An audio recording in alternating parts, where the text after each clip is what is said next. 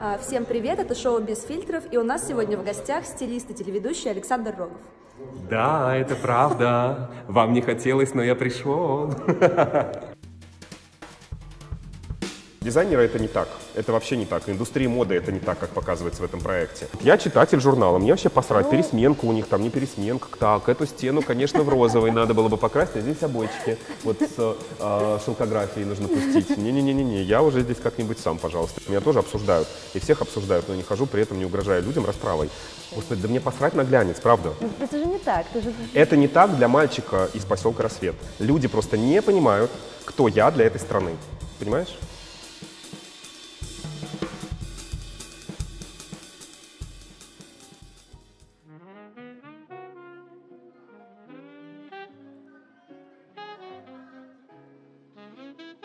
Александр, спасибо, что пришел весь в черном к нам сегодня на, Пожалуйста. Я старался. на передачу. А, Саш, у тебя запустилось вот только-только шоу твое «Рогов 24». У меня вопрос, на самом деле, первый логичный. Смотрел ли ты «Снимите это немедленно», когда оно шло? Конечно. Я смотрел и мечтал когда-нибудь вести такую же программу. Добился того, что снимите это немедленно, на СТС больше нет, там есть Рогов студия 24. Ну, то есть ты, получается, смотрел, когда только-только начинал еще свою ТВ-карьеру, и... Я даже еще, по-моему, не начинал тогда свою ТВ-карьеру, потому что шоу «Снимите это немедленно» было первым мейковер-шоу в нашей стране. То есть до них никто не преображал людей. Это был действительно формат, который тогда был только запущен каналом СТС. СТС в тот момент были новаторами. И появилось шоу «Снимите это немедленно». Я жил еще в городе Тула, а начинал уже какие-то первые попытки работы на телевидении, кстати, тоже на местной станции СТС. И «Снимите это немедленно» тогда было самым модным, самым крутым, самым ярким, самым новым шоу. Я, конечно, был фанатом. А, Ты в своем шоу, а, если снимить это немедленно, там просто брали там человека, его переодевали, резали его одежду, не знаю, там отрезали горловины, у тебя немножко такой более опра формат. Ты берешь двух людей, которые конфликтуют между собой, и их переодеваешь. А Можешь сказать, почему вообще такая идея пришла в голову? А, Я считаю, что самая главная проблема нашей страны не в том, что люди не умеют одеваться. Люди не умеют одеваться, но очень часто им это умение не нужно. В нашей стране люди не умеют разговаривать. И очень часто проблема в парах, проблема среди а, близких, знакомых заключается именно в том, что они просто не разговаривают. И очень часто люди додумывают какие-то проблемы, надумывают, утрируют, усложняют, лишь потому, что они просто не поговорили. Ты довольно нескромно говоришь про свое шоу, что это лучшее шоу о моде, которое есть сейчас на российском телевидении. И на мировом уровне. А, при этом одновременно с твоим проектом запустилась франшиза международного шоу «Подиум» на русском языке. А, и если у тебя более такая, правда, социальная, психологическая история, там прям мода-мода. Они А, делают... да, там мода, я ну, просто не знал. а, вот я, как видел раз просто. хотела спросить, собира- э, смотришь ли ты, следишь ли ты за условными конкурентами в твоем формате? Во-первых, я правда считаю, что я и моя команда делаем лучшее шоу не только на российском телевидении, но и на мировом, потому что я очень часто путешествую и вижу аналоги мейковеров, которые есть в каждой стране, на каждом развлекательном канале будет мейковер, где преображают, рассказывают про шопинг, герои что-то там покупают друг другу. Я все это вижу, и я смотрю это не для того, чтобы понять, что мы делаем лучшее шоу на мировом телевидении. Я смотрю это для того, чтобы лучшее шоу сделать. Я вычленяю что-то из одного проекта, из другого, как классно были сняты подводки, а как прикольно было смонтировано, а о чем герои разговаривали с ведущим, а как их выводят на эмоции. А ты хочешь о подиуме поговорить? Да, мне интересно, как ты на твой профессиональный взгляд, вот этот перезапуск, потому что его очень долго ждали, о нем очень долго договорили, вот они запустились, вот что ты думаешь? Я не знаю, кто долго ждал перезапуск проекта «Подиум». Очень А, долго говорили просто в России, что вот-вот у нас Мне кажется, нас будет. всех заставляли об этом говорить, потому Ну, что это быть, маркетинговый да. ход. Может Естественно, на проект потрачены деньги, его должны посмотреть люди. И большие баннеры, реклама по городу и по стране, это прекрасно. Да, да. А, начнем издалека. Во-первых, я считаю, что проект «Подиум» изжил себя не только в России, Как в смысле формат. вообще как формат. Почему? Если Хайди Клум когда-то придумала шоу «Подиум», а, проект «Подиум» о том, как дизайнеры молодые могли бы добиться успеха, и тогда это было время реально дизайнеров, когда дизайнер должен был уметь шить, кроить, конструировать, и он действительно мог сам построить свой бренд. Сейчас дизайнеры — это стилисты, и я думаю, что ты об этом знаешь, и у рулей а, огромного количества модных домов, особенно сейчас, начиная с Balenciaga и заканчивая а, Balenciaga а, и другими брендами, а, и Gucci стоят в- большей мере именно стилисты, артистик, директора, люди, которые, возможно, и шить-то сами не умеют. Они У них есть команды. умеют шить. Да умеют они шить ради бога, но они могут этого не делать. Но Дэм навряд ли сидит кроит, и, и Александр Микеле тоже наверняка этого не делает, правильно? Поэтому, если когда-то дизайнер действительно должен уметь это был делать, то сейчас дизайнер скорее должен быть тем человеком, который соберет вокруг себя ту команду, которая поможет ему реализовать свою идею. И когда проект э, «Подиум», в частности, строится именно на том, что дизайнер должен уметь кроить, шить, конструировать и так далее, в этом нет сейчас резона. А, Что хочет доказать это шоу? Что пришли какие-то ребята, которые что-то хотят сделать? Ну да, они большие молодцы, но надо либо было переосмыслить этот проект, например, дать команды им, и, возможно, это было бы 10 дизайнеров и 10 неких команд разных по уровню. Кому-то достанутся а, швеи и лохушки, которые плохо это делают, а кому-то, например, а, конструктора от Ульяны Сергиенко. Например, просто как вариант. Это менеджерская да, задача то более есть они сложная. должны были бы, например, найти общий язык, либо их в случайном режиме распределяли бы, и можно было бы доказать, что даже с, с какими-то а, начинающими конструкторами можно сделать крутой продукт, а с конструктором высокого уровня ты просто не нашел общий язык, у тебя не получился. Я бы на месте телеканала «Пятница» переосмыслил этот формат, но вполне вероятно, правообладатели не допускают возможности переделать формат таким образом. Поэтому я считаю, что сейчас этот продукт не совсем актуален, это не современно. Э, Мне, честно говоря, нравится, с одной стороны, что «Пятница» поймала волну а, скандалов, интриг, расследований, и проект «Подиум» тоже становится скандальным, дольше держит участников, которые скандалят, провоцируют, там рвут тряпки, убегают из кадра и так далее. Это реалити-ТВ, оно не имеет отношения к моде. Луки, которые создают дизайнеры, ну, честно говоря, действительно Это больше художники по костюмам. неприлично плохие. А, то, как это сшито, как это реализовано, из каких тканей все это собирается, как это снято. Очень многие локации просто недодуманные, мало света. Но я считаю, что такой формат нужно было делать прям очень дорого. Мне, как работнику телевидения, к сожалению, видно. Тут недора- недоработано, там что-то не доделали, тут не докрутили. Мне Маша Миногаровой мало в шоу. На нее была сделана такая ставка, она действительно человек с невероятным чувством юмора и каким-то думала, что он будет шутить очень огнем много и кадре, задором. да. А Маша просто стоит, рассказывает подводку, ее читает, а потом говорит, здравствуйте, дизайнеры, вот сейчас вы покажете свое творение. М, Мне кажется, там на самом деле на монтаже очень много порезали. Вот как с шоу Регины Тодоренко, тоже там видно, что там так нарезали-нарезали. а, что я не знаю. И, осталось. конечно же, я не знаю рейтингов, кстати, проекта «Подиум», какие цифры они показывают. Мне неизвестно, кстати, может быть, можно поинтересоваться. А, я не люблю, когда телевизионщики делают продукт и рассчитывают на лохов.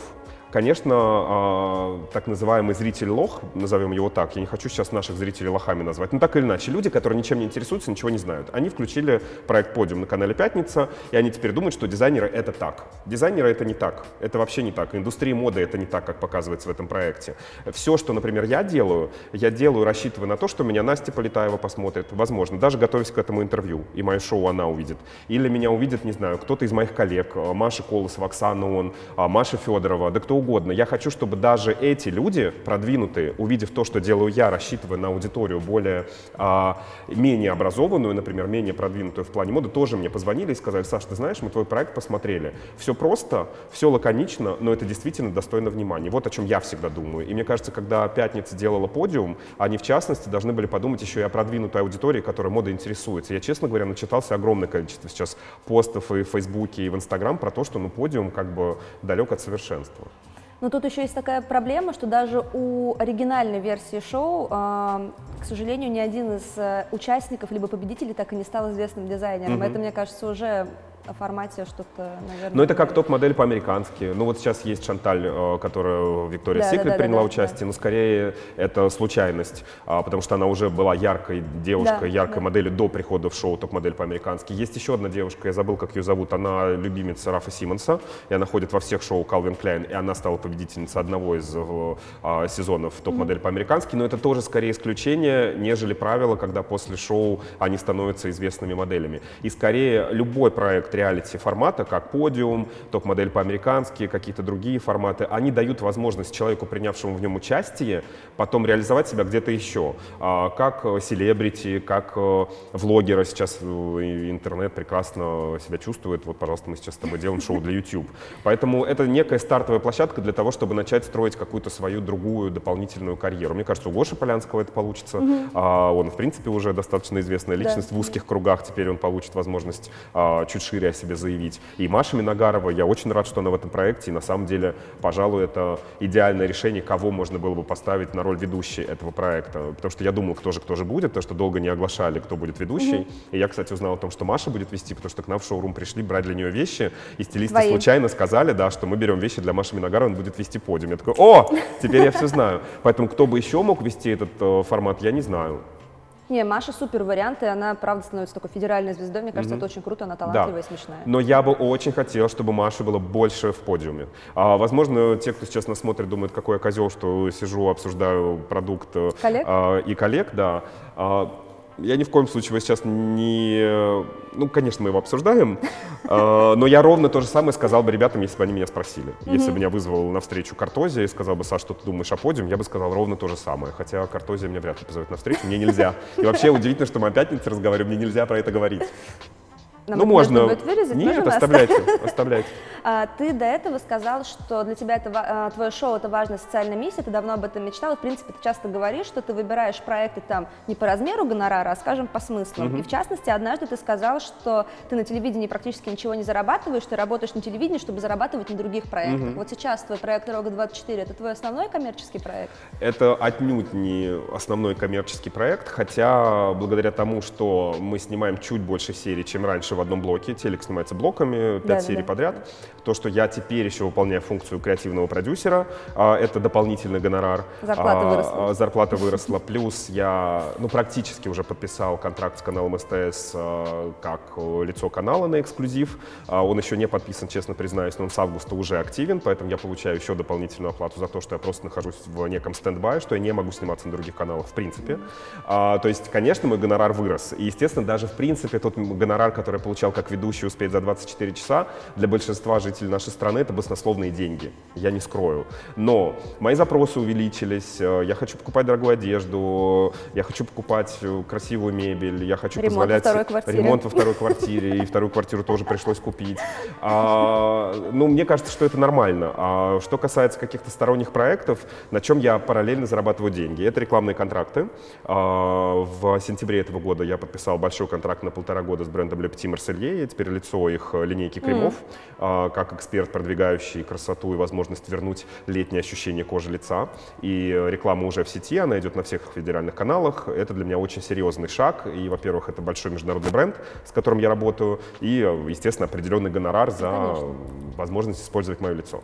А, Это какие-то параллельные контракты чуть меньше. Это продукты, с которыми я работаю только в, кон- в контексте канала СТС. А, Там и бренд Рено, и всевозможные какие-то косметические средства. Это реклама, которую я произношу в рамках программы, если она выходит за рамки шоу и, например, используется в качестве заставок в, кана- в канальном вещании. А, Это мои мастер-классы. Хотя мы сейчас с моей командой сидели, анализировали э, мастер-классы, которые я веду по всей России и делаю это очень часто. Вот за последние две недели у меня было 12 перелетов по совершенно разным городам. У меня состоялось порядка шести мастер-классов, которые я Еще веду. раз спасибо, что пришел. На самом деле, спасибо, что позвали. Для меня это большая честь. Я сейчас не, не иронизирую. Ам, И если года четыре назад мастер-классы для меня были моим основным большим заработком, а, и все мои основные деньги я зарабатывал именно на мастер-классах, то сейчас мы пришли к выводу о том, что по КПД мастер-класс мне уже не выгоден, потому что та сумма, которую я получаю за проведение мастер-класса, не соответствует тому, сколько я на это потратил времени и своей собственной энергии. Потому что мастер-класс, например, в Казани, это значит, что я должен вылететь за день туда. У меня есть ассистент, который собирает вещи, мы летим с двумя чемоданами вещей, мы готовим мастер-класс. И к каждому мастер-классу вещи собираются специально. Это приезд в город, день в городе. Я весь день работаю с организаторами на площадке. Сам мастер-класс, он длится три часа. После этого два с половиной часа я фотографируюсь с людьми, которые пришли на мастер-класс. И чтобы вы понимали, это не мастер-класс на 10 человек. Это мастер-класс от Несколько 500 тысяч. до 1300 человек. Это наш стандартный зал. А у меня были мастер-классы на 3000 человек, но это скорее исключение уже. Это большие такие сессии с э, большими брендами. А, то сейчас я понимаю, что я так много себя отдаю мастер-классу, что та сумма, которую я зарабатываю за этот мастер-класс, ну, вообще не соответствует а, никаким моим уже нынешним а, правилам жизни, и деньги, которые я зарабатываю за мастер-классы, могу заработать просто сидя в Москве, поработав с каким-нибудь брендом. При этом ты перестал практически, э, не практически, а полностью перестал работать с частными клиентами как стилист, если я, не Я ошибаюсь. счастлив, что у меня наконец Вот почему это это, же очень, ну, это в зависимости от клиента, это же тоже большие деньги, правильно? А, не э, Тебе какую версию? Но мне захотелось бы Честно? настоящую. да. А, я на самом деле жутко не любил всегда работать с клиентами. И честно признаюсь, у меня их почти никогда не было. Да? А, у меня были либо разовые истории с известными личностями, и, кстати, до сих пор, когда меня где-то представляют, пишут, что я стилист э, а, Ренат Литвинова, Ингеборги Дапкунайта и Ну, Федора одевал. Да, это были даже не выходы, это были большие проекты для журналов. С Ренатом Литвиновым мы делали несколько спецпроектов с Шанель, с Ингеборгой Дапкунайта мы делали несколько съемок для журналов, и два раза мы снимали афишу для фильма, в котором она снималась. С Федей Бондарчуком это была вообще разовая история, и почему до сих пор все считают, что я его стилист, это странно, но считают, и слава богу. А, у меня были частные клиенты, но очень часто это очень сложный процесс. Почему? Во-первых, я избалован телевизионным продуктом, потому что, по большому счету, участники нашего шоу — это мои частные клиенты. Они пришли с запросом измениться, я их меняю. Но формат шоу предполагает, что я делаю то, что я хочу, как мне нравится, я не должен перед ними стелиться, целовать им ноги. Должен, конечно, и моя задача заставить героя полюбить то, что я ему предлагаю, но у меня есть некий карт-бланш, потому что я преображаю для телевидения. А с частными клиентами, особенно с э, Селебрити? с селебрити или с обеспеченными людьми, все сложнее. Они к тебе относятся как к прислуге. Я прекрасно понимаю, что стилист — это прислуга. Это то же самое, что а, повар на дому, э, домработница и стилист — это такая же прислуга. Я не хочу быть прислугой, потому что мне очень сложно погружаться внутрь человека, потому что это не просто прислуга, ты его, по большому счету, Как такой друг и психолог, психолог. да. И когда тебя нанимает э, человек, который может себе позволить купить все, что угодно, и ты идешь с ним по магазинам, ты, э, сам того не желая, становишься вот этим таким вот ужом на сковородке, который должен вертеться, крутиться, и вроде бы правду должен сказать, и еще на поводу своего клиента пойти. И меня это очень сильно выматывало. Это сложнейшая работа, которая не стоит тех денег, которые мне платили. На, тот момент, когда я работал персональным шопером и стилистом а, отдельных личностей, разбор гардероба стоил 150 тысяч рублей, поход на шопинг стоил 150 тысяч рублей, это только мой гонорар и параллельно э, сумма, собственно, на закупку вещей. Это вообще не те деньги, ради которых я готов э, Терпеть такое. терпеть это. И у меня была жуткая одна история с э, частной клиенткой, очень богатой девушкой одного очень богатого человека, я не буду называть имен. Она меня наняла, это была а, история по знакомству, мне позвонила знакомая, сказала, Саш, я знаю, ты не работаешь частными, но, пожалуйста, она мечтает, чтобы ты с ней поработал, сделайте что-нибудь. Мы сделали съемку сначала, я очень часто, кстати, так делаю, мы делаем некую частную съемку. Просто Инстаграма девушка? Э, Тогда не было Инстаграма, это была частная съемка для ее сайта, она некая публичная личность, которая уже не публичная. Мы сделали съемку, было правда очень прикольно, я привез классные вещи, там были Dior, русские дизайнеры, в общем, все прошло прекрасно. После этого она снова появляется, говорит, Саша, ты вообще супер стилист, хочу, чтобы ты меня одел для жизни. Я говорю, ну классно, мы уже работали, ты супер, ты классная, хорошая фигура, красотка, давай поработаем. А, Схема у меня очень простая, мы выходим на дом, делаем разбор гардероба, чтобы понять, что нужно убрать, от чего нужно избавиться, чего не хватает, что докупить, и некий анализ. Потом я получаю свой гонорар, сумму денег на закупки, потому что я не хожу с клиентами по магазинам, потому что это сложно им, в первую очередь, выдержать эти примерки, походы, поиски. Поэтому мы берем некую сумму денег, пишем расписку, что мы ее взяли, идем по магазинам, покупаем вещи, привозим на дом, то, что подходит, оставляется, то, что не подходит, возвращается, закупаются новые вещи на полученные деньги обратно. Мы, собственно, все то же самое сделали, расписочку написали, денежку взяли, гонорарчик получили, пришли в магазин, сделали закупку вещей, приехали на дом, все примерили, супер, вообще. м-м-м. Я побежал в этом образе гулять. Проходит два месяца, звонок от нее мне. Саш, ты знаешь, что-то мне не нравится. Забирай вещи, верни гонорар. Да. Я говорю, такого не бывает. Нет, мне не нравится, я хочу, чтобы ты мне вернул деньги. Я говорю, я не могу вернуть деньги, потому что это гонорар за работу, которую я уже сделал, ты ее приняла, и деньги э, здесь уже не играют какой-то важной роли, плюс вещи нельзя сдать спустя два месяца обратно в магазин, то есть я их должен забрать себе и вернуть за них деньги. А, вроде бы мы поговорили, и все. После этого начались угрозы. Мне начали звонить какие-то люди, охранники, угрожать мне, что они знают, где я живу, что мне сейчас разобьют лицо, что мне разобьют машину, которой у меня, правда, не было. Я понимал, что это блеф, но так или иначе это было. И ты понимаешь, ты живешь две недели, а простой мальчик из поселка Рассвет Тульской области, который снимает квартиру на Фрунзенской набережной, а ему просто раз в день приходят смс с неизвестных номеров, что его просто сейчас порешают. А, Я был вынужден нанимать адвоката, делать встречу с представителями этой дамы, и в итоге, что ты думаешь, мне пришлось вернуть деньги? Что? Потому А что Она я же написал... расписку, и ты же... Нет. Всем тем, кто работает с частными клиентами, берет у них деньги, учу.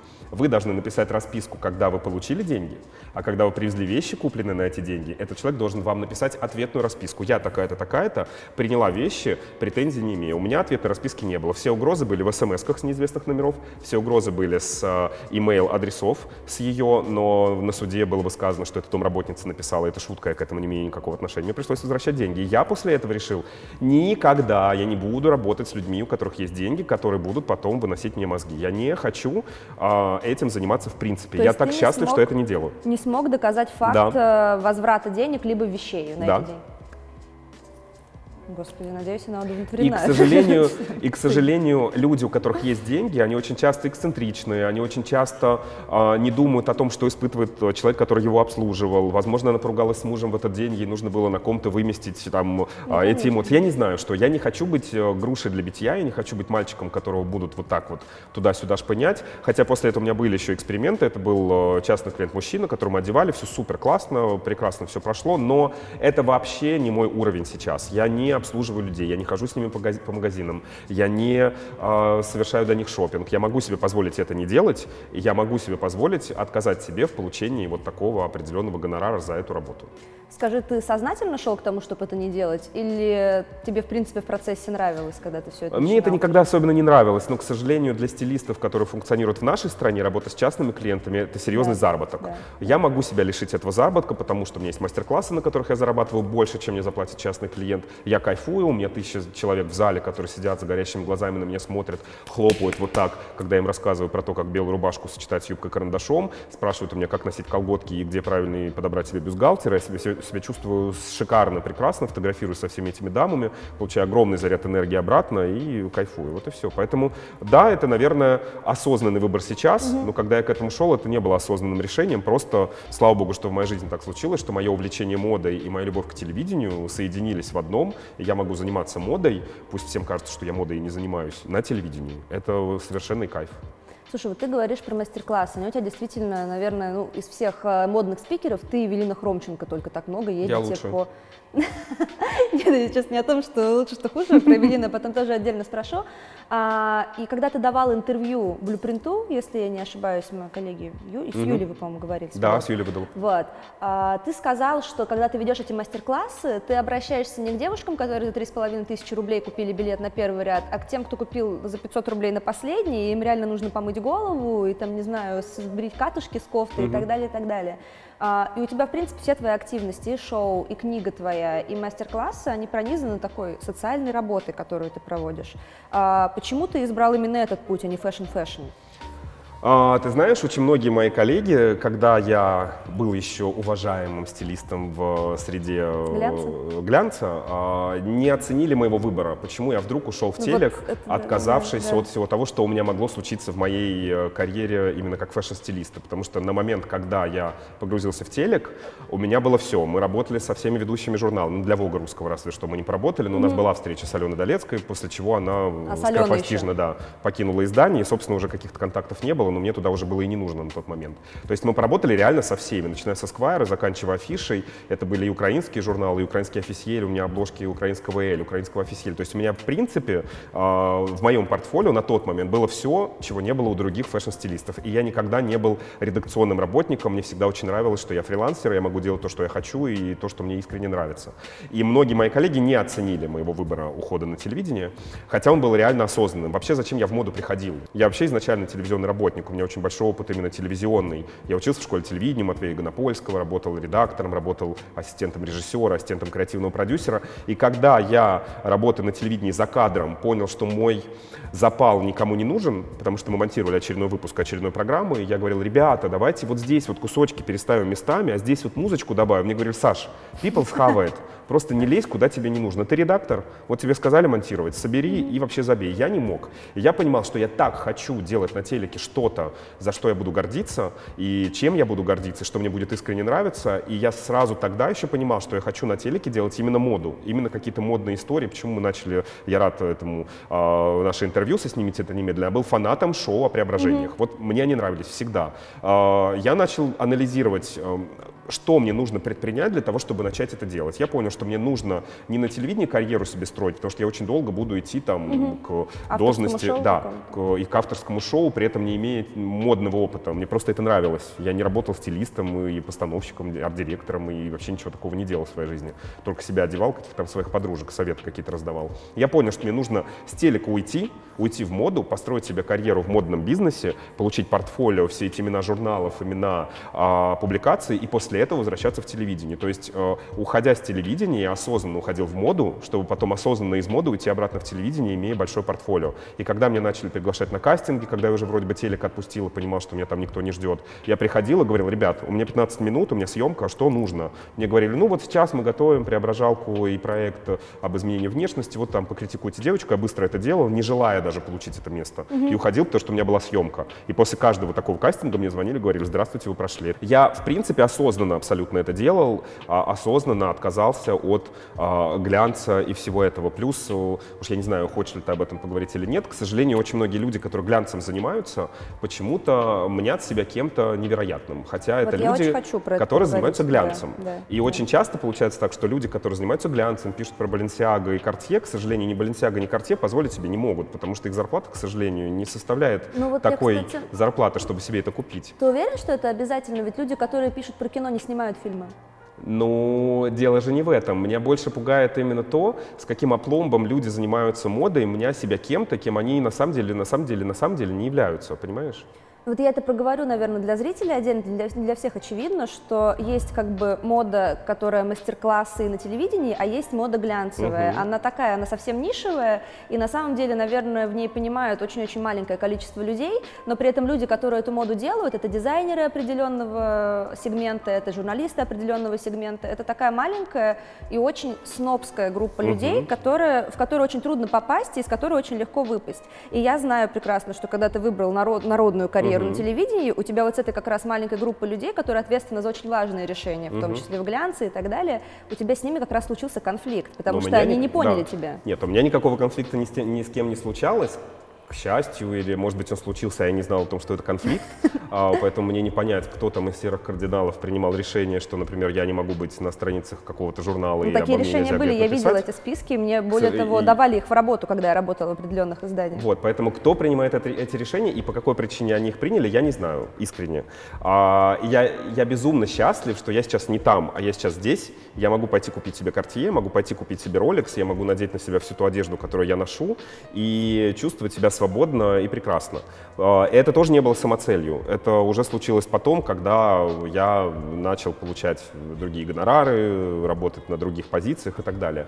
А, я немножко заблудился в ответе, но мне, правда, искренне обидно, что я для очень многих людей, которых я, правда, искренне уважаю, которые работают в глянце, являюсь так называемой персоной нон-грата, о которой нельзя писать, о которой нельзя говорить, которую нельзя пригласить на мероприятие, потому что кто-то когда-то это решил. И вполне возможно, уже никто не знает, кто и когда это решил. То есть это просто какая-то странная для меня данность. Почему меня нет в списке 100 самых стильных мужчин России журнала GQ? Почему меня там нет?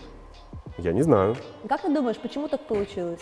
Я не знаю. Ну, то есть я знаю, что в глянце очень не любят телевидение в принципе как факт. По крайней мере, российское телевидение, но не любят Нет, ну почему в глянце но... любят Артема Королева и не любят меня? Мы тоже область телевидения. Ну, ну да, да, согласна. Политика двойных стандартов, это абсолютно очевидно. И кто принимает это решение, кто там где-то кому-то что-то шепнул, что-то сказал, я не знаю, правда. А, о, вполне возможно, у меня были какие-то ситуации, в которых я а, как-то себя, возможно, некорректно проявил, я не знаю. Правда не знаю. Почему так происходит, я не понимаю. Но если это некий а, ресурс или журнал, который принимает какие-то решения, но нельзя не принять во внимание а, то, что я мог бы в этом списке 100 несчастных этих стильных людей оказаться. Мог так, бы, мог э, бы. Э, я не напрашиваюсь ни в коем случае, мне было бы очень приятно. То есть по порядку. Ты работал, работал в фэшн. Да. Потом ты ни с кем не ругаясь перепрофилировался, тебя резко Так, ты, видимо, что-то знаешь? Нет, я, не, я ничего не знаю. Рассказывай, что ты знаешь. Я как раз хочу спросить, не ругался ли ты с кем-то, может быть, важным? Или, может быть, ты как-то, ну, какие-то были непонятные ситуации, с чего-то же должно было это начаться, все, эта конфронтация? Нет, но у меня есть одно предположение, но я не уверен, что этот человек. Ну, хотя я, наверное, думаю, что этот человек мог бы так повлиять. Да, у меня была конфронтация с Мирославой Думой. А почему? Ну, просто потому что так случилось. На самом деле, а, это вообще абсолютно мои домыслы. То есть то, что к чему я Это же пришел, к какому интересно, выводу. теория. Э, Это теория, которая, в принципе, для меня мной доказана. Была история. Есть такой журналист Женя Тиханович, ты наверняка его Да, знаешь. конечно, Женя когда-то, да, Женя когда-то, когда интернет-ресурсы начали активно запускаться, участвовал в запуске какого-то ресурса, которого давно уже нет. Он запустился на два месяца и также умер. А, И он брал у меня интервью, а, просто брал у меня интервью. А, Причем было сразу понятно, что он хочет, чтобы оно было неким скандальным, потому что он начал сразу а, историю с вопроса, почему меня не любит Вика Годинская. Я не знаю, почему меня не любит Вика Годинская. Ну вот не любит и все, слава богу, что не убила. А, был задан этот вопрос, я сразу у него спросил, Женя, насколько скандальным ты хочешь это интервью? Он сказал, давай пусть оно будет честным. Я сказал, ну хочешь честное, пожалуйста. На тот момент я, в принципе, был уже человеком, а, чье мнение важно определенному количеству людей и уважаемым стилистом, и, соответственно, мне задал вопросы, что я думаю по поводу внешнего вида там той девушки или этой. Это был очередной обзор, ну, просто тебе показывают фотографии, и ты говоришь, что ты думаешь. Там была фотография Мирослава Думы, я точно помню, что ничего скобрезного я не говорил. То есть я сказал, что, во-первых, я безумно горжусь всей вот этой а, новой а, эрой а, русских модниц на мировом а, масштабе, в мировом масштабе. Это как раз были первые выходы Вики Газинской, Мирослава Думы, Ульяна. Лены Перминовой, Ульяны, прям вот прям царины вот эти появились. Да, да, я да, говорил, как да. это круто, и как я горжусь всеми ими, и какие они большие молодцы. Потом мне показал пару фотографий, среди них была фотография Мирославы Думы, она была в кепке и в огромном таком жакете Бальман с широкими плечами А, еще я времен помню эту фотографию, Кармина. известная, да-да-да. Да, я сказал, что вообще все классно и здорово, что Мирослава может себе позволить такие вещи, но, к сожалению, я ее в этом не вижу. И мне как стилисту не нравится, как на ней смотрится этот жакет, ибо он очень широкий и очень узкий вниз, и, к сожалению, они, а, к сожалению, ее пропорции деформируются и так далее. Это, кстати, было еще до времен оверсайза, когда пропорции все деформировали специально. То есть это было другое время, других фасонов, других силуэтов. И, возможно, я бы сейчас э, эту картинку раскритиковал бы иначе и сказал бы вообще, какая она смелая и большая молодец. Так или иначе, это случилось. Вышло это интервью, ну, интервью, интервью, классно, супер. Я там э, ссылку даже у себя в ЖЖ повесил, это время ЖЖ было еще. А, и тут вдруг была вечеринка, посвященная юбилею Чепурин-бара, который тоже уже давно закрыт на Кузнецком Да, мосту. да, да. А, я помню, я подхожу к этой вечеринке, там расстелена красная ковровая дорожка, и стоит Мирослава Дума. При этом мы с ней были знакомы, мы делали с ней несколько проектов для Harper's Bazaar, где она работала. А, бюро в еще не «Светской было хронике». тогда? Бюро еще не было. Вообще, вот это вообще до времен всего того, что есть До сейчас. интернета. Да, я, я подхожу туда, вижу Мирославу. Мы никогда не, не дружили, не приятельствовали, но мы были знакомы. То есть мы реально пересекались на съемочной площадке. Я говорю, здравствуйте, Мирослава. Она на меня вот так стоит, смотрит. Ты со мной еще здороваешься? А я реально не понимаю, в чем дело. Я говорю, а что происходит? Как ты смеешь со мной здороваться? Я говорю, ну как бы, если не надо здороваться, я могу не здороваться. До свидания. На что он сказала, помни, дорогой, в Москве царят 90-е, поэтому если с тобой когда-нибудь что-нибудь случится, и многоточие. Все, это единственное, что было. Но мне реально угрожали, и со мной стояли люди, которые смотрели, говорили, а что происходит? И я спустя пару недель только понял, Понял, что, что это было из-за вот этого интервью, где я что-то там позволил себе, какой-то там ничтожный человечек, сказать про саму Мирославу. Ну, светские девушки Понимаете? очень чувствительные. Да ради бога, но Все- если ты светская все. девушка, и твои фотографии появляются в соцсетях, или их обсуждают, но будь готова к тому, что их будут обсуждать. Меня тоже обсуждают, и всех обсуждают, но не хожу, при этом не угрожая людям расправой. Вот и все. Поэтому, ну, это один прецедент, еще один прецедент был додуманный, я в нем не участвовал никаким образом, он относится к журналу Vogue. А, меня позвали, у меня тогда только вышла первая коллекция моего бренда Александр Рогов, и нас представлял в Екатеринбурге очень крутой магазин по тем временам, который тоже, к сожалению, закрыт, и мы поехали туда с презентацией коллекции. А, это было время первой а, Vogue Fashion Night Мне Out. кажется, я знаю, что сейчас будет. Они сделали вечеринку, где было ВОК на афише. Я Там помню, не было Vogue, там было написано Fashion Night Out без Vogue, но их шрифтом. Я была, я тогда работала в ВОГе, я помню, И почему-то, и Да. почему-то кто-то решил, что это я приехал в Екатеринбург, взял шрифт Fashion Night Out, прицепил на магазин и устроил использование логотипа. Это не так. В моей ситуации мог бы оказаться любой человек. Почему Саша Федорова тогда не стала жертвой этих обстоятельств? Она Она, была ровно на той же вечеринке, там же играла. То есть почему это стало каким-то прецедентом, который меня включил в какой-то там черный список, я не знаю. Я пытался выяснить этот вопрос. Я связывался с Анитой Гиговской, задал ей, задал ей этот вопрос. Она сказала, что она вообще ничего не знает, умывает руки, и вообще никаких черных списков не существует. Но я точно знаю, что из-за каких-то совершенно глупых историй, в которых никто не разобрался, я стал жертвой обстоятельств. Я не мечтаю попасть на обложку журнала журнала «Русский ВОК», я никогда на ней не окажусь. Но почему я являюсь персоной нон-грата для журнала, который должен, по идее, писать о, там, о ярких людях? Я же яркий, яркий, занимаюсь чем-то, занимаюсь, деньги зарабатываю, зарабатываю, являюсь клиентом всех тех брендов, которые в журнале ВОК размещаются. Но, кстати, сейчас, мне кажется, у нас потепление в отношениях. Да, а, да наши коллекции ставят ВОК Collections, э, третий, даже четвертый, по-моему, сезон на сайт. Угу. Про нас не пишут в журнале. Маша Попова очень аккуратно мне отвечает, что как бы ей ничего не интересно, ну как бы не интересно, а, так не интересно. Я вот. скажу на всякий случай, Маша Попова это шеф-редактор сайта ВОК, прекрасный профессионал. Э, вообще Очень супер, супер человек. Супер человек. Э, вот как-то так. Но, на самом деле я думаю, что твои коллекции стали там появляться в рамках глобального партнерства с неделей моды. Нет, в этом году мы не партнерствовали с неделей моды, но все равно а, все появились. равно, ну тогда поздравлять. Ну, а, слушай, с другой стороны, зачем тебе глянец, в такой глянец-глянец? Потому тебя же уже все знают, тебя знает вся страна. Зачем Это тебе? Э, блажь э, маленького человека. Я хочу, чтобы это было. Я хочу, чтобы я там был, и я там буду. Это твоя цель, прям лично? Нет, это не моя цель, я просто знаю, что это будет, и все. И когда-нибудь это случится не потому, что я напишу туда, а потому, что мне напишут. Я же не ожидал, что меня сама Настя Полетаева позовет на интервью. Это же случилось. Случилось. Ты со мной даже не здоровалась до этого. а тут, пожалуйста, всегда. смс-очку написала. У меня очень плохое зрение. Я, может быть, не всегда вижу, но всегда здоровалась. Мы, на самом деле, с тобой очень давно знакомы. Не знаю, помнишь ты или нет, но очень-очень много лет назад я занималась русско-казахстанским порталом Лук.тм. И э, мы что-то вместе делали для него, и потом там приезжала казахстанская редакция, я тебя с ними знакомила. Mm-hmm. Это было реально очень давно. Ну, короче, помню, это прям было году в десятом, наверное. Ну, видишь, заново познакомились. Вот. Вот, поэтому я считаю, что все, что происходит, произойдет. И все, чему суждено случиться, случится. Это моя философия жизненная, потому что все в моей жизни приходит тогда, когда я морально к этому готов. И журнал Vogue в мою жизнь придет, и 100 самых стильных GQ в моей жизни тоже будет, а если не будет, в тот момент мне будет уже наплевать. Ну, вот то есть ты очень упорный человек. Ну а как без упорства добиться всего того, чего я добился? Никак. Ты, если я не... ты 14 лет назад переехал в Москву, получается, правильно? 23 года ты говорил. Я переехал первый раз. Первый раз в 2003 это 15 лет назад. 15 лет, да. А, и переезжал ты, по-моему, трижды, да? Вот с третьей попытки ты остался. Угу. А, я поступала дважды в университет. Первый раз я из-за большой любви забрала документы, вернулась обратно. Но, в общем, я знаю, как тяжело во второй раз ехать, а в третий так, наверное, mm вообще очень сложно. Ты был очень юн в тот момент. А, откуда взялся запал? Я не думаю, что тебя родители пихали, говорили, ты Саша, что? будь стилистом. Ты езжай. что? Мои родители говорили, когда ты вернешься, давай ему на птицефабрике место свободное. У меня папа директор птицефабрики в прошлом. Мама работник медицинской сферы, работает в поликлинике маленького поселка Рассвет Тульской области. Где и, ты вырос? Э, да, где я вырос. Э, я был рожден в Воронеже, но все свое детство провел в маленьком поселке. Поэтому ты что, мне вообще никто не верил, и вообще никто не собирался меня поддерживать. И каждый раз, когда я приезжал домой, мне говорили, когда ты уже вернешься, давай, что ты там делаешь. А когда я сказал, что я стилистом работаю, все потупили взгляд, покраснели, сказали, ой, можно все будем говорить хотя бы, что ты журналист. То есть это время, когда стилист это сразу что-то... Ну, понятно. Ну, да. что-то. А, слава богу, сейчас уже таких ассоциаций ни у кого не осталось. Ну, определенных слоев населения остались, но мне все равно. Поэтому, конечно, меня никто не поддерживал. Но я тебе скажу, я никогда не анализировал, сложно мне или нет.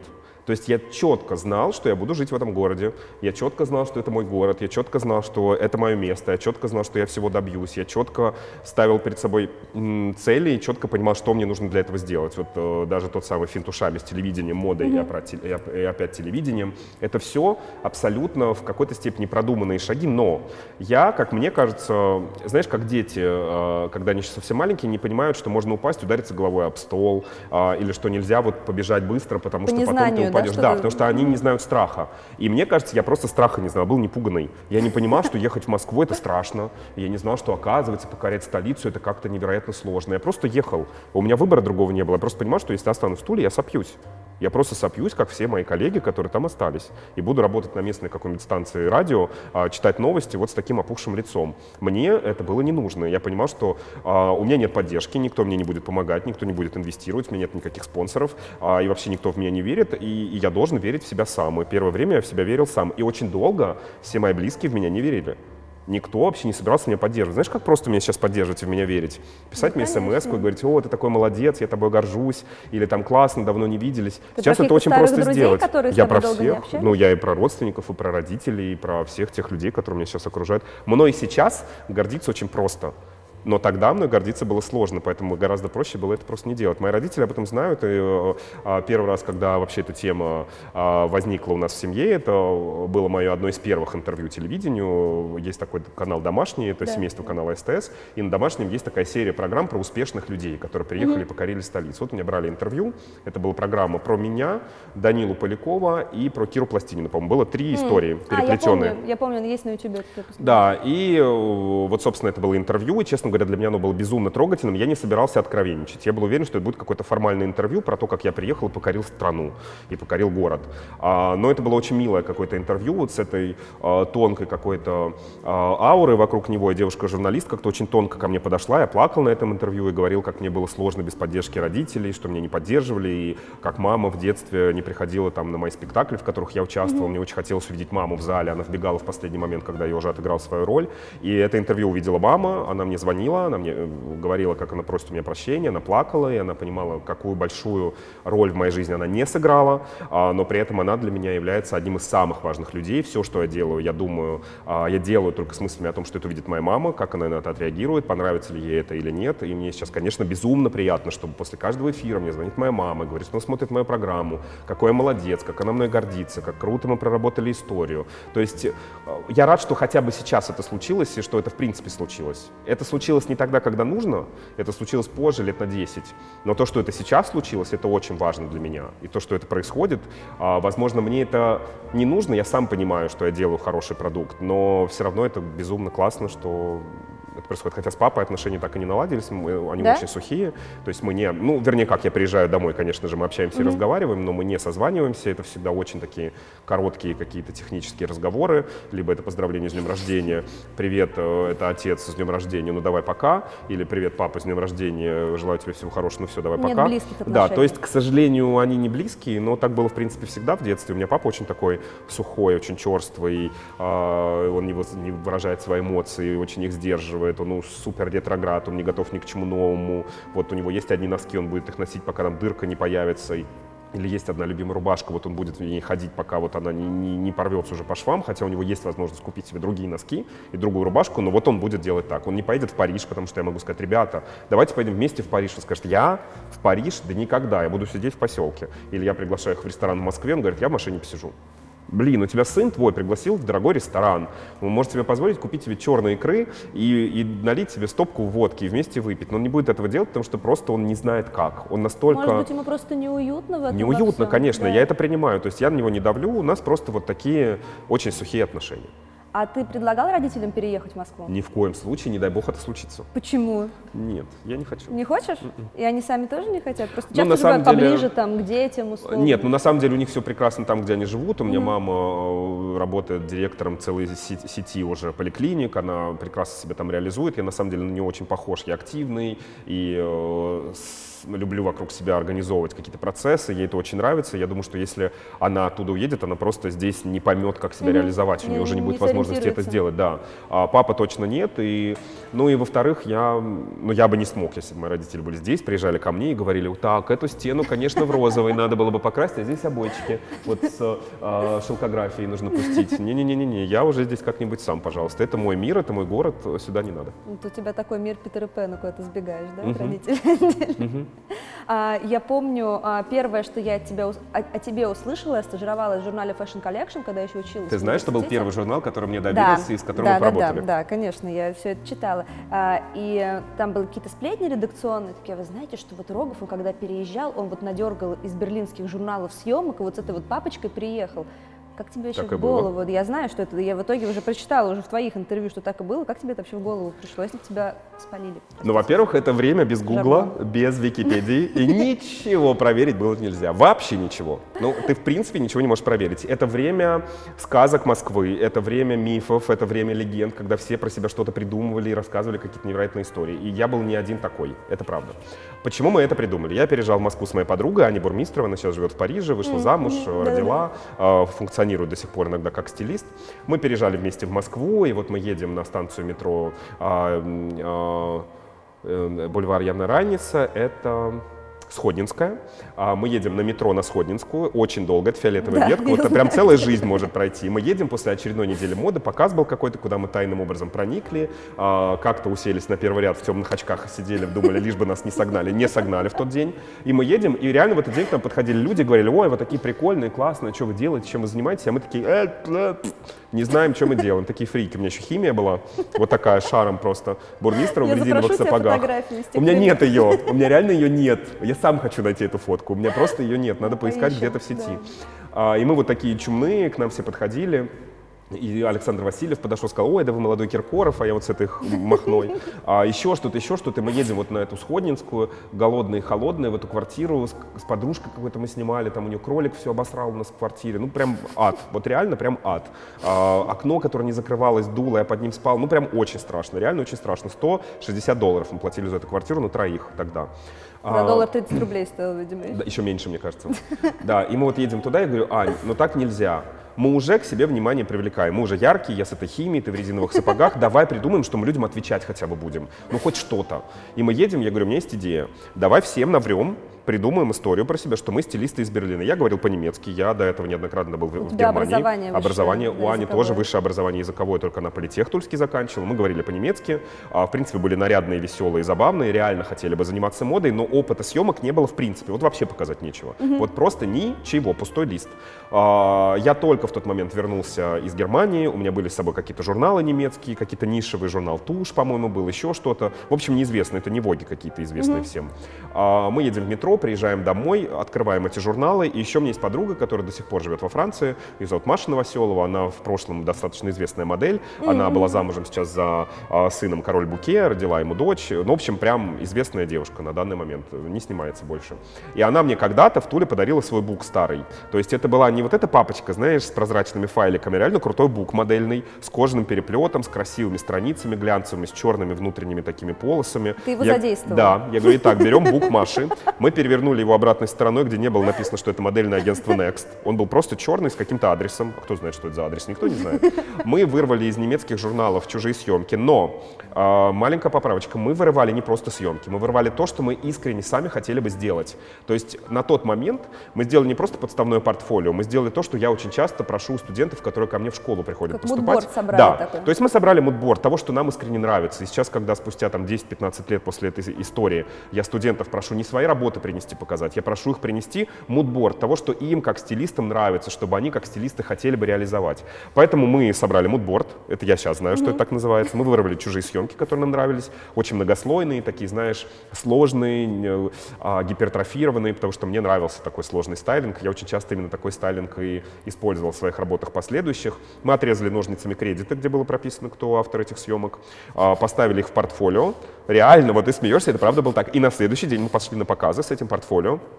И начали знакомиться с людьми. Это был Саша Ремкевич, который тогда работал в Fashion Collection. Это была Марина Демченко, которая до сих пор, до по-моему, стоит у руля. редактор, да. А это была Наташа Сыч, которая сейчас работает как стилист, но тогда она работала именно фэшн-директором какого-то журнала, которого уже не существует. Мы начали показывать им портфолио, рассказывать историю, какие мы стилисты. Я тебя уверяю, мы через три дня после того, как мы рассказывали эти истории, правда поверили, что мы стилисты из Берлина, что мы реально приехали на месяц в Москву, что мы сейчас просто готовим документы, чтобы уехать обратно. И вот просто вот мы такие классные, что готовы для вас поработать. Fashion Collection реально был первым журналом, который нам заказал съемки. Это были раскладки, то есть ничего сложного. Мы на белом полу раскладывали одежду и делали такие Но коллажи. это была твоя первая съемка. Это была моя первая И Как съемка. ты себя чувствовал? Чуть не обосрался. Мы вообще не понимали, что это, что их надо погладить, что их надо разложить, чтобы объем был, что это вот складку снимать куда-то надо пустить. довольно сложно, да, на самом деле, да, технически. Да, ну вот чуть не обосрались, сделали вроде бы с горем пополам. Потом была первая съемка, и это тоже очень забавно. Это первая съемка случилась в том месте, куда я мечтал поступить учиться. Это был журфак МГУ, куда я не поступал в итоге. А, Это был журфак МГУ, у нас были две модели с пластмассовыми нарощенными ногтями, и мы не знали, что надо предупредить модели, что это все надо снять. Но знаешь, съемка, кстати, не очень стрёмная получилась. Это была съемка для Fashion Collection, они ее опубликовали. Это была первая съемка, где было написано, что мы занимались стайлингом. Но это была первая съемка, в которой меня подписали как ассистента стилиста. Я очень обиделся тогда на Аню. А вы как креативная пара работали? Да, и я очень обиделся, я ничего не сказал, но честно, во мне это прям засело, и мне кажется, это была одна из причин, почему мы в итоге разошлись, стали работать отдельно, и почему я хотел все время, все время делать больше, больше, больше, доказать ей, что я способен на какие-то масштабные глобальные проекты. В принципе, доказал. У Ани нет обложек таких, которые есть у меня. То есть я, У в принципе... какая-то Я те- э, нос утер. Ты знаешь, мы на самом деле мило общаемся на Фейсбуке. Иногда, когда мы встречаемся, это такое, «О-хо-хо-хо, ну что, Сашулька? А, Ну, но мы не сможем подружиться. Это вот реально из-за того общаться. кредита тогда произошло? Ну, это не только из-за этого, потому что у меня, в принципе, быстрее начало получаться. Меня позвали в Нью-Йорк, я поехал работать на телек в Нью-Йорке, и по большому счету бросил Аню одну в Москве продолжать делать то, что мы делали вдвоем. Она на меня из-за этого обиделась. Но это вот почему, собственно, я шоу о разговорах и захотел сделать. Если бы мы тогда сели с ней и поговорили, я бы ей сказал, Ань, я так на тебя обиделся, что ты меня в кредитах стилистом не указала. Она бы мне сказала, Саш, ты такой козел, что ты просто уехал в Нью-Йорк и не пошел к съемочной группе и не сказал, ребята, у меня есть классная подружка, а давайте-ка она у нас поработает, не знаю, ассистентом стилиста. Она полетела бы с нами в Нью-Йорк. Я просто реально тупанул. И мы реально не поговорили. И сейчас мы не общаемся там 12 лет, только потому, что мы просто не обсудили два глупейших случая в нашей жизни. Вам на твое шоу надо вдвоем. Мне было бы, кстати, жутко интересно, как меня преобразили бы. Вот мне было бы жутко интересно вот этот опыт получить, потому что это нереально круто, когда ты весь день просидел в какой-то коморке, вокруг тебя все бегали, что-то делали, а потом ты себя увидел другим человеком. Мне кажется, вам спецвыпуск, да, такой нужен, какой-то новогодний? Ну, надо подумать. Я, кстати, думаю про спецвыпуск с моей мамой и сестрой. О, Но я хочу их на 8 марта позвать. очень бы круто. Да, мне кажется, будет прикольно. Надо просто там сценарно додумать, потому что он, в принципе, другим должен быть. Вот, так что вот так. Весь наш разговор – это для большинства людей, которые работают в модной индустрии в России, какая она у нас есть, самоубийство, потому что признаваться в каких-то своих ошибках, каких-то дурацких периодах э, или случаях – это такая, мне кажется, риторика очень англоязычной, э, англоязычной международной прессы. Это сейчас такой большой тренд. Но в России все еще, условно, если человек признается в своих ошибках, работая уже будучи в определенном статусе, его допинывают, его добивают. Настя, вы просто все не понимаете никак, что я же трендсеттер главный в этой стране. Это вам всем кажется, что я какая-то там, а, какая-то там лохня из телека. Это не так. Вы, просто очень многие люди даже не представляют всей той силы, которая есть во мне. Правда. Это большая ошибка очень многих людей. Люди просто не понимают, кто я для этой страны. Понимаешь? Да, я на самом деле понимаю, Это потому правда. что... Нет, я, я не И, совершенно прости, я не- тебя прерву, Да. и зачем я все это делаю? Я это делаю специально. Я мог бы никому никогда не рассказывать, что я делал подставное портфолио, и что я кому-то наврал, что я поехал э, работать кем-то там, кем я вообще не являюсь. Я это делаю осознанно, потому что все эти люди, которые на меня смотрят, должны понимать, что я человек, что я такой же, как они, что я жил в простой семье, в которой никогда не было избытка в деньгах, а у меня никогда не было всего того, что у меня есть сейчас. И я являюсь тем, кто добился всего того, что у него сейчас есть. И я хочу быть ролевой моделью для огромного количества людей, для творческих, нетворческих, которые реально могут понять, что если ты очень сильно хочешь, ты можешь поднять свою задницу с дивана и пойти начать что-то делать. И я это делаю лишь потому, что по-другому эти люди мне не поверят. И выходя на сцену перед тысячей человек в зале, я говорю, что я волнуюсь, что мне сейчас дискомфортно, у меня трясутся коленки, и как я переживаю, что вас тысяча человек, и вдруг я скажу что-то не то. Я так хочу, чтобы вам понравилось, что сейчас будет происходить. Такого не делает никто. И я, наоборот, людей погружаю вообще в другое состояние, абсолютно, потому что они начинают мне верить, потому что я с ними абсолютно честный. Я мог бы рисоваться сколько угодно, но в этом нет смысла. Я никогда не добился бы всего того, что у меня сейчас есть, рисуясь э, и продолжая рисоваться. Я достаточно рисовался в своей жизни, что сейчас мне это совершенно не нужно. Ты думал о том, что если бы ты немножко наоборот встал в позу и напустил на себя таинственность, то тебе с тем же глянцем было бы намного легче выстраивать отношения? Господи, да мне посрать на глянец, правда. Ну, это же не так, ты же... Это не так для мальчика из поселка Рассвет. Он во мне живет.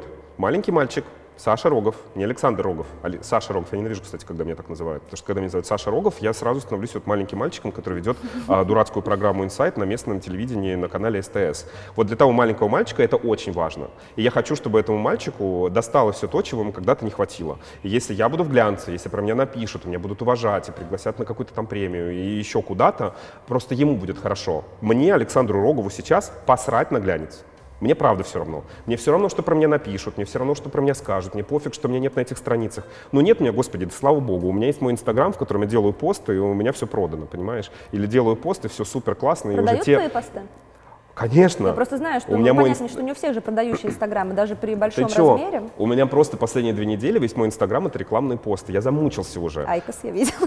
Айкос, в частности. Ну, кстати, со- сотрудничество с Айкос очень крутая история. Я очень рад, что мы с ними работаем, потому что мне реально близко та, мне близка их философия, которую они продвигают, что это не просто гаджет, это реально целая философия, мне нравится в этом участвовать.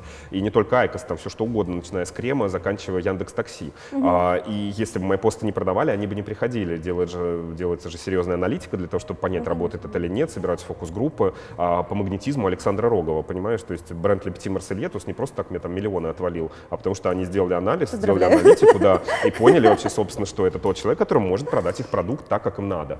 Вот и все. Поэтому а, маленькому Саше Рогову очень важно, чтобы его признали, чтобы ему позвонили, чтобы его позвали, поставили в журнал, написали про него и поддержали его бренд. Александру Рогову в его нынешнем состоянии это не важно, потому что от того, буду я в глянце или нет, ничего в моей жизни не изменится, в моей профессиональной жизни ничего не изменится. Она никаким образом от всей этой истории, очень маленькой, не зависит. Понимаешь?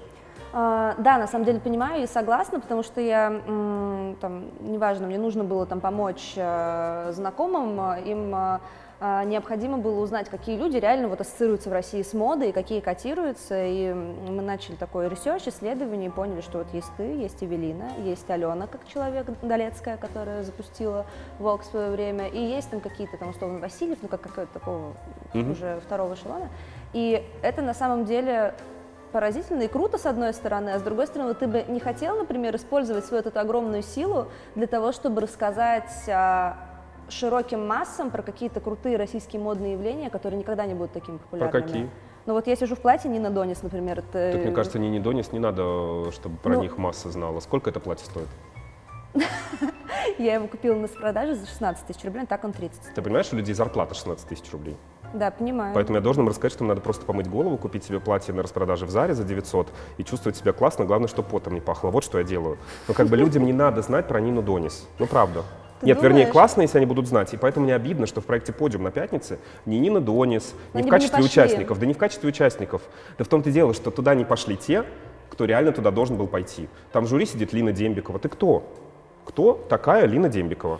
Ну да. да. Ты не знаешь, правильно? Mm-hmm. Да, окей, Гоша Ростовщиков там сидит, он имеет право там сидеть, он хотя бы реально с брендами работает и с ними знаком. Не, ну Гуляев, я считаю, он крутой коммерческий дизайнер, я знаю, что у него очень богатые женщины покупают все эти шубы и вполне И Гуляев место, пусть там да, сидит, да, но да. просто, к сожалению, не получилось сделать так, чтобы проект «Подиум» на канале «Пятница» реально был просто всев... вот срезом всего того, что в мире моды происходит. Это срез, к сожалению, немножко другой моды, которая тоже есть. Ее никто не имеет права, не имеет права отрицать. Она тоже есть, но есть и другая, которую тоже хотелось бы рассказать. Я бы с удовольствием рассказал и про Нину Донис в нашей стране, и про другие какие-то невероятные явления. Давай еще просто скажи мне, что я... Ну, допустим, та, э, пам-пам-пам, э, ну вот, допустим, ювелирные бренды у нас куча всяких классных. Миша Барышников делает Ой, очень супер. крутую ювелирную Ну ты понимаешь, этим ребятам не надо туда, где я. Ну не надо им туда. Об этом должен рассказывать глянец. А глянец написал про Мишу Барышникова вот в такой маленькой фисюлечке, но мне кажется, микровбросик сделал. Все лучше и лучше. Да будет все у него хорошо. Просто мне кажется, почему я пишу вот эти посты в Фейсбуке, что я купил себе журнал, реально купил. Пошел, купил Vogue, Harper's Bazaar, еще что-то. Открыл и понимаю, что мало того, что там одно и то же, я просто смотрю рекламный каталог. Очень красивая реклама у Dior, потрясающая реклама у Сальватора Феррагамо. Но то, что должна сделать редакция, мне она не дала. Мне просто не дали. Я потратил свои 125, 250, 300 рублей, иногда в аэропорту по 1000, и мне просто не дали, потому что мне написали ровно о том, о чем я сам мог узнать в Инстаграм, о чем я сам мог узнать в каком-то там интернет-ресурсе. Я считаю, что будущее глянца — это... Э, Образовательное? Это даже не образовательное, это альманахи. Это должен быть альманах, это должна быть редакция какая-то нереальная, которой я доверяю, и я хочу узнать их, их мнение. И покупая этот журнал, я должен увидеть там что-то, чего не было ни в Инстаграм, ни в их аккаунтах, ни в их интернет-ресурсах. Это должно быть что-то, а, какое-то неведомое, волшебное, погруженное в какую-то сказку невозможную. Глянец должен быть сказкой, и не про то, что они должны писать там, не знаю, про меня. И, господи, и не пишите, и не надо. Просто это должна быть какая-то такая классная редакторская работа, редакционная, продуманная, какая-то интересная со своим подходом. Почему там нам Vogue Paris нравится? Потому что там реально проработаннейшие съемки, серьезные. Вот, например, я жутко расстроился от 25-летия журнала Vogue.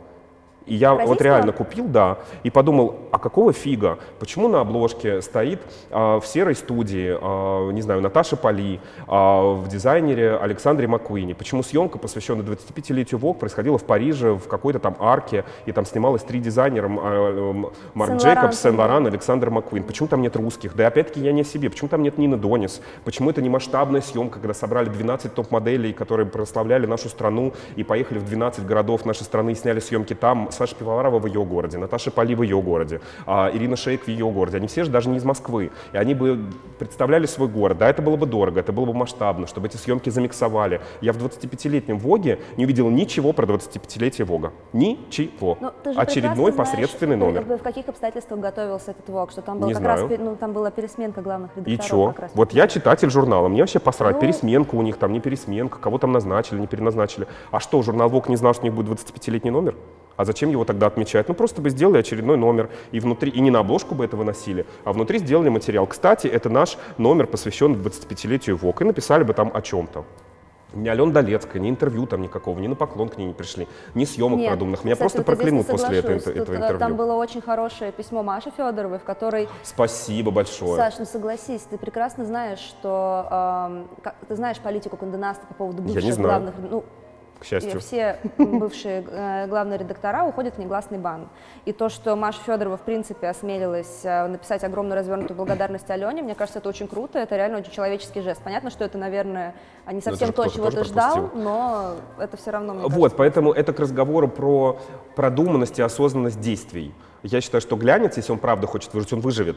Вот сейчас время каких-то особых уникальных историй. В Ютубе только персоналити выстреливает. Вот если ты не персоналити, но при этом рассказываешь интересный контент, тебя не будут смотреть. Ты должен быть персоной, ты должен быть интересным персонажем, за тобой должно быть интересно наблюдать. И неважно, скандальный ты или нет, ты должен быть персонажем. Журнал тоже до- должен стать чем-то, что ты захочешь пойти купить, что будет существовать только в этом, в этом виде, никаких интернет-версий, вообще ничего. Это должна быть какая-то просто уникальнейшая история, которая не повторится в другом номере, должны бороться за какой-то эксклюзив.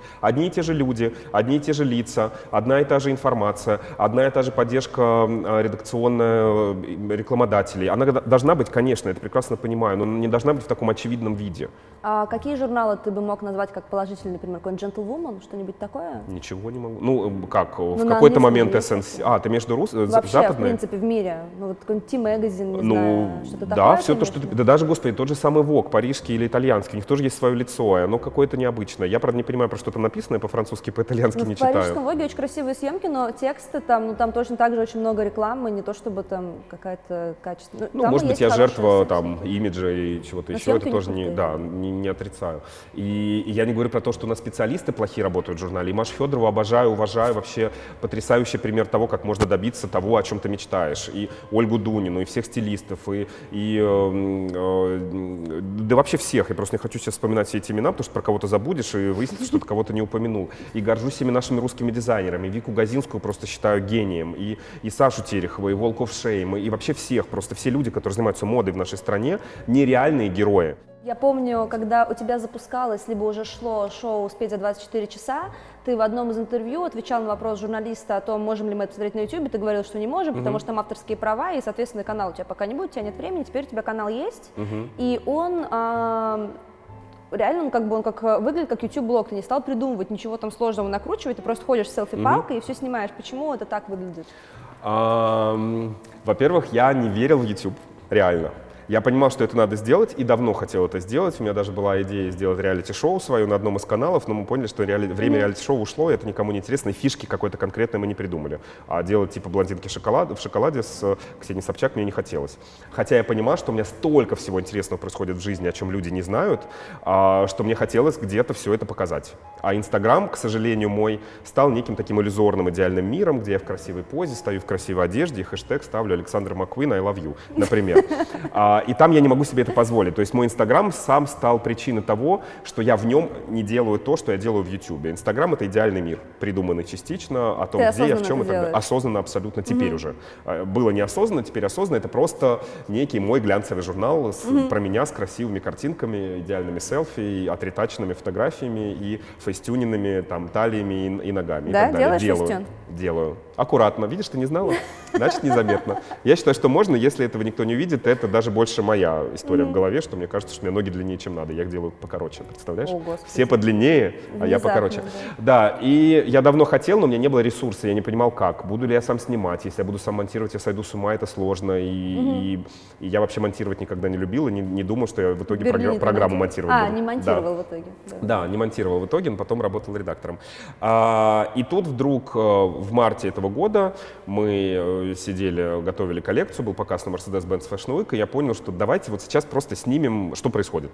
А, у меня случайно появился ассистент, которого я давно уже знаю 6 лет, э, а, который теперь, собственно, и работает со мной над YouTube-каналом. Угу. Мы купили камеру Sony маленькую, вот эту, за 20 тысяч рублей, к ней маленький штатив, там даже селфи-палки нет. А, и просто начали фиксировать то, что происходит.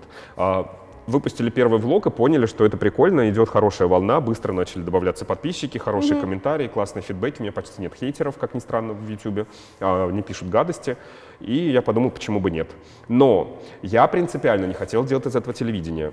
А, и даже сейчас, когда мне пишут, Александр, наденьте петличку, сделайте хороший звук, поставьте музыку, и почему вы не, не делаете веселые вкрапления из, из а, иностранных фильмов, я отвечаю, у меня есть телевидение с идеальной гламурной картинкой, с заставками, с музыкой, с расстановкой кадров, вот совсем идеальным. И вот там вы можете увидеть меня гламуризированного, идеального, вылизанного в гриме. Вот есть YouTube, где у вас не будет ни заставки, ни специальной музыки, ни петлички, не будет ничего. Это будет real life. Это мой принципиально осознанный выбор, чтобы здесь здесь по телеку угу. на СТС в 10.30 каждую субботу смотрите меня вот такого, а потом заходите в YouTube и увидите, какой я еще. То есть дело не в том, что я тут какой-то не настоящий, а здесь вот посмотрите, я могу чихнуть и пукнуть в кадре. То есть просто, ну я не могу пукнуть и чихнуть на СТС. Ну угу. не могу, это вырежут, потому что чихнуть я могу, конечно, на съемке. А здесь, пожалуйста, я могу чихнуть. Кстати, очень часто пишут, ой, Александр, в этом влоге вы не чихнули, почему? То есть это уже тоже фишка влога практически. И все. И он такой простой. Мне реально хотелось показать людям, что то, что я делаю, это не так просто. Всем кажется, что даже ты вот мы сейчас обсуждали перед съемкой, ты рассказывал, да, да, как вы делали да. первую съемку да. с Викой Шеляговой, ты не ожидал, что это так сложно. Часть моей работы заключается в том, чтобы зрители подумали, что это все очень просто и легко. Что я проснулся с утра в отличном настроении, преобразил девочку, побегал по магазинам и потом поцеловал ее в щечку и пошел домой. Это тяжелейший, ужасно сложный труд. Работать на телеке, ездить с мастер-классами, работать в других проектах, которые в моей жизни параллельно присутствуют. Поэтому YouTube-канал для того, чтобы люди поняли, что еще я делаю и как на самом деле все это выглядит. Что стоит за телесъемкой, что стоит за подготовкой коллекции, что стоит за показом, что стоит за фэшн-съемкой mm-hmm. и так далее. То есть это вот реальная моя жизнь. Я максимально там настоящий и очень много фидбэка, который мы получали, особенно в начале, это «Александр, я не знала, что вы такой». «Александр, а я не думала, что вы, оказывается, вот, вот правда такой, как вот нам казалось». На улице люди подходят, и сейчас, если год назад ко мне подходили говорили, Александр, я смотрю вашу программу, можно сфотографироваться. В 90% случаев, если подойдут, и даже сегодня перед съемкой ты это видела, девочки зашли, сказали, мы YouTube. смотрим ваши влоги. Все сейчас, даже в регионах говорят, я смотрю ваши влоги, можно сфоткаться. Блин, я 15 лет потратил для того, чтобы прийти на телек, чтобы потом за полгода на YouTube присутствие получить вот такой фидбэк невозможно. Но зато, если бы ты всего этого не сделал, у тебя бы не было такого фидбэка да? на YouTube. А сам ты что смотришь на YouTube? Вообще смотришь что-то? Ты знаешь, почти ничего не смотрю. Я посмотрел твой первый выпуск про Вику Шелягову, написал тебе пару комментариев, может быть, неприятных, прости. Да не, нормально. Написал, а, что телевидение, ну, тоже мнение. Я говорю, сразу захотела тебя пригласить после Вот видишь, я рад, что я здесь, напросился практически. А, я смотрю моих коллег-влогеров, а, я смотрю Мариану Елисееву, и мы, кстати, с ней даже делали совместный влог. Да, и, к сожалению, для меня этот влог выстрелил у нее на страничке, а не у меня и у Марианы. Прям случился какой-то глобальный прирост. У нее самый популярный, по-моему, на. Да, у нее сейчас случился глобальный прирост и за счет, наверное, ну, не только за счет этого, она очень классная, но я считаю, что я сыграл серьезную роль в том, как зрители сейчас к ней относятся, потому что мы, когда делали влог с ней, я дал ей пару советиков угу. что мне, как зрителю, хотелось бы от нее увидеть. Она до этого мало разговаривала и много показывала луки, а я ее попросил говорить больше, потому что ей есть что сказать. Объяснить, почему она собрала лук именно так, почему вот эта юбка с этим топом, и почему ей кажется это красиво. И она начала это делать, и реально люди пришли а, на нее масштабнее, потому что им наконец стало понятно, почему она так одевается. Не потому что она просто так оделась на 5000 рублей, а потому что она объяснила, почему она так оделась, и это стало более функционально. Что бы ты нам посоветовал? Ну, во-первых, и так долго готовились к съемке, что я начал бояться. Думаю, боже, что будет происходить? А, но это же ваш выбор делать так, как хотите вы, правильно? Потому что мой YouTube-канал — это вот та реальная жизнь. Мы не ставим свет специальный, петлички да, не вешаем. Да, да. А, вы к этому более серьезно подходите, но это еще один из форматов YouTube. Сделать такую а, историю ток-шоу, которая, конечно же, не может быть без петличек, без звука и без правильно расставленных камер. Кстати, ребят снимают на iPhone, если вы не знаете. Это прикольно. И тут У нас будут огромные заглушки, чтобы все об этом Привет. А, ну вот посмотрю ваши ролики со мной и напишу фидбэк, если хочешь. У меня на самом деле последний вопрос, и я не могла задать его никому из предыдущих героев, потому что ты первый герой, который работает на, теле, на федеральном телевидении mm-hmm. и, соответственно, имеет доступ к огромной аудитории, к всероссийской. Как, а, вопрос простой, но очень интересно. Как а, вот имея всю эту славу и всю эту аудиторию, не поехать? Вот почти, почти все отъезжают либо из-за денег, либо из-за известности. Очень А, мало. я поехал. Я шучу. Ты знаешь, у меня есть ответ на этот вопрос. Потому что поехать реально очень просто, и поехали очень многие. Да. А даже те, кто делает вид, что не поехали, они уехали давно и, возможно, не вернутся. А, как не поехать? У меня не то чтобы совет, как не поехать, а как я не поехал.